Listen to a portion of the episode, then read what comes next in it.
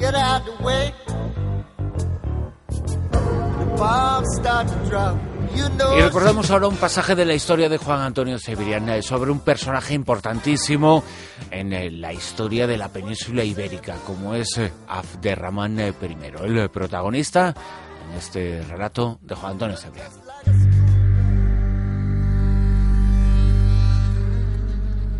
En el año 711, quiso Alá que sus tropas invadieran la antigua tierra de los vándalos. Y adoptaron ese nombre para denominar a la eterna Hispania. Los árabes, los maometanos, llamaron a esta tierra de promesa Al-Ándalus, la tierra de los vándalos. En pocos años, Al-Ándalus se convirtió en la perla, en la gran provincia, en la provincia soñada y querida del califato omeya de Damasco. Desde esa ciudad milenaria, los omeya gobernaban los arcos occidental y oriental del Mediterráneo. En pocos decenios se habían expandido por las riberas mediterráneas. Pero como os digo, Al-Ándalus era su gran joya, la joya querida, cuidada y mimada por todos. Hacia el año 731 nacía en Damasco Abd el-Rahman ibn Mubilla, llamado a ser líder de los Omeya, único superviviente de su estirpe, de su linaje, de su familia, superviviente de todos y fundador del Emirato Independiente de Córdoba. Hoy, en nuestros pasajes de la historia, Al-Ándalus es protagonista y el principal personaje del siglo VIII hispano, Abderramán I, el primero de los Omeya en Al-Ándalus.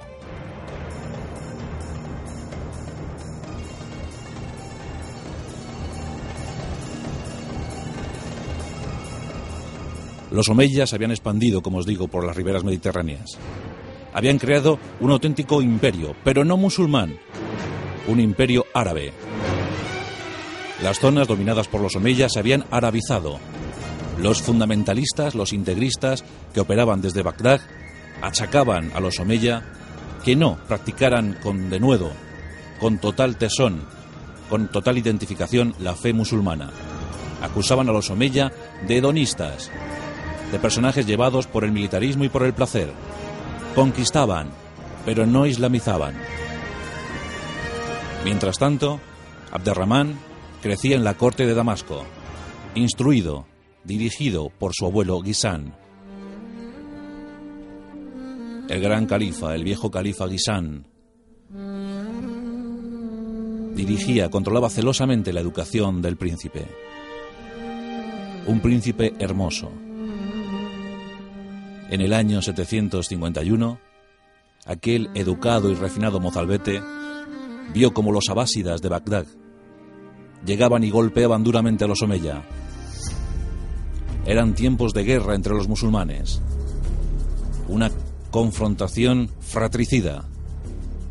Momento de muerte y desolación. En poco tiempo, la familia Omeya y sus clientes, sus aliados, fueron masacrados por los abásidas de Bagdad. Imperaba la situación, la visión que de la vida tenía el beduino, el beduino de Bagdad. Los beduinos tomaban el poder. Conservar, fomentar el Islam, destruir a los acomodados Omeya. Con tan solo 20 años, vio como los miembros de su familia morían uno a uno. Los Abásida se habían hecho con el poder. Se imponía, se implantaba el califato de Bagdad.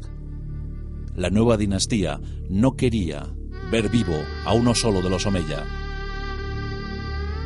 Algunos aliados, algunos amigos, consiguieron sacar de Damasco al príncipe Abderramán. Desde ese momento se iba a convertir en un errante, en un mendigo, en un emigrante. El príncipe errante, el príncipe de los errantes, así le llamaron. Abderramán pasó a Palestina. Y por allí anduvo, anduvo por aquellos desiertos. Finalmente llegó a Norte África. Durante cuatro años buscó antiguos clientes de su linaje, buscó aliados, buscó soldados con los que devolver el golpe a los abásidas. Con apenas 24 años, se fijó en Al-Ándalus. Tenía muy pocos seguidores, muy pocos leales, pero Al-Ándalus era su objetivo. Allí impondría, allí levantaría todo un emirato. Eso sí, un emirato independiente de Bagdad. Siempre Abderramán tenía la mirada puesta en Oriente, mirada vengativa, odio eterno a los abásidas. Entre agosto y octubre, no se sabe muy bien en qué mes, entre agosto y octubre del año 755, Abderramán salta a la península ibérica. Al-Ándalus le está esperando. En ese tiempo Al-Ándalus andaba convulsa, los bereberes siempre sublevados. En el reparto que se hizo de Al-Ándalus, los árabes se habían quedado la mejor parte de la tarta. Los bereberes habían sido acuartelados en las posiciones del norte, en las marcas, lo que se llamó las marcas, la frontera con los reinos cristianos. La marca sur, centro y norte. Los bereberes desde el año 740 estaban revueltos, muy revueltos, levantiscos, deseando seguir a un líder, un líder que les diera justicia, justicia en el reparto territorial. El emir, dependiente de los abásidas, no quería ni por asomo ver la sombra de un omeya. Conocedor de la llegada del príncipe Abdurrahman, pronto organiza un ejército. Cuenta con los árabes caisíes, aliados muy vinculados al emirato dependiente de Bagdad. El nuevo poder no quería ningún rebelde que le hiciera sombra. Pero en una localidad de Málaga, una localidad llamada Rayo, un nombre muy apropiado para aquel que se hizo nombrar emir, allí, allí se proclamó emir, emir independiente, emir independiente de Al-Ándalus. Al príncipe Abderramán le apoyaban tropas yemeníes, tropas sirias y sobre todo los bereberes. Los bereberes porque odiaban a los de Bagdad. Los yemeníes y los sirios porque todavía seguían queriendo, seguían siendo aliados, seguían siendo clientes de la familia Omeya. Pronto, Abderramán, con apenas 24 años, consigue tener un grupo de leales a su alrededor. Ya son un ejército, ya avanzan sobre Córdoba. Y en Córdoba estaba esperando Yusuf, el emir, el emir del Andalus. Nos encontramos, todo está dispuesto para el combate. Nos encontramos en el mes de mayo del año 756. Las tropas de uno y otro bando están determinadas a luchar hasta el fin. Los seguidores de Yusuf piensan en el control desde Bagdad, piensan que no pueden fallar a los abásidas de Bagdad. Los seguidores de Abderramán tienen la ilusión de tener por fin un emirato propio, un emirato independiente. En ese mayo del 756 cambió la historia de Al-Ándalus. Las tropas de uno y otro bando entraron en contacto. Las flechas cubrieron el cielo. La carga de la caballería, una caballería ligera con esos alazanes árabes. Cargas majestuosas, lances guerreros. El futuro de Al-Ándalus en juego. Pero finalmente, las tropas de Abderramán logran vencer a las de Yusuf. Masacran literalmente a las tropas de Bagdad. Es momento para la victoria. Miles de gargantas gritan enfervorizadas. Es el momento para la victoria. Córdoba se rinde a las tropas de Abderramán. En una soleada mañana de mayo del año 756, el príncipe Abderramán, el príncipe errante, el mendigo del desierto, entra triunfal en la ciudad de Córdoba. Monta a lomos de un caballo blanco. El gran caballo blanco, el gran símbolo, el gran color de los Omeya. Abderramán no tenía aspecto de semita. Dicen las crónicas que es más bien asemejaba a un germano. Abderramán era rubio, era alto, su pelo recogido en dos tirabuzones. Dicen sus cronistas que era ciego del ojo izquierdo, pero que sin embargo mantuvo siempre la visión más clara de todo el mundo musulmán. Tenía un lunar, un lunar en su rostro. También los musulmanes asociaban ese signo a la buena suerte. Con 25 años, Abderramán, ya Abderramán I, entra y se entroniza en Córdoba. Es emir independiente, Al-Ándalus provincia independiente. Para fastidio de los abásidas de Bagdad, que veían como su perla se perdía definitivamente. Es momento de esplendor. Es momento para que Al-Ándalus reluzca, unifique, viva en común. Abderramán fue un gran genio militar, pero también un enorme gobernante. En sus 32 años de gobierno, favoreció, estableció, creó las bases oportunas para que los Omeya perduraran mucho, mucho tiempo. Desde su gran palacio al-Rusafa de Córdoba, controlaba, tenía un gran cuadro de mando que imponía su ley en las siete provincias de Al-Ándalus, porque Al-Ándalus fue repartido en siete provincias, con un gran primer ministro, el Hashid, el brazo derecho, el gran aliado de Abderramán I. Bajo el Hachit estaban los visires, visires o ministros, que se ocupaban de, asuntos determinados. En cada ciudad de importancia se establecían los cadíes, los jueces que gobernaban la ciudad. Y luego, por supuesto, el gran consejo coránico, el Corán, las leyes de Alá, las leyes de Mahoma, que procuraban además la integración de las diferentes etnias y culturas que vivían en Al-Ándalus. De esa manera se habían convertido muchos cristianos al islamismo, eran los muladíes. Algunos cristianos conservaban su fe, pagando algunos tributos extra, se encontraban los mozárabes. Y los judíos, plenamente integrados en aquella sociedad de convivencia.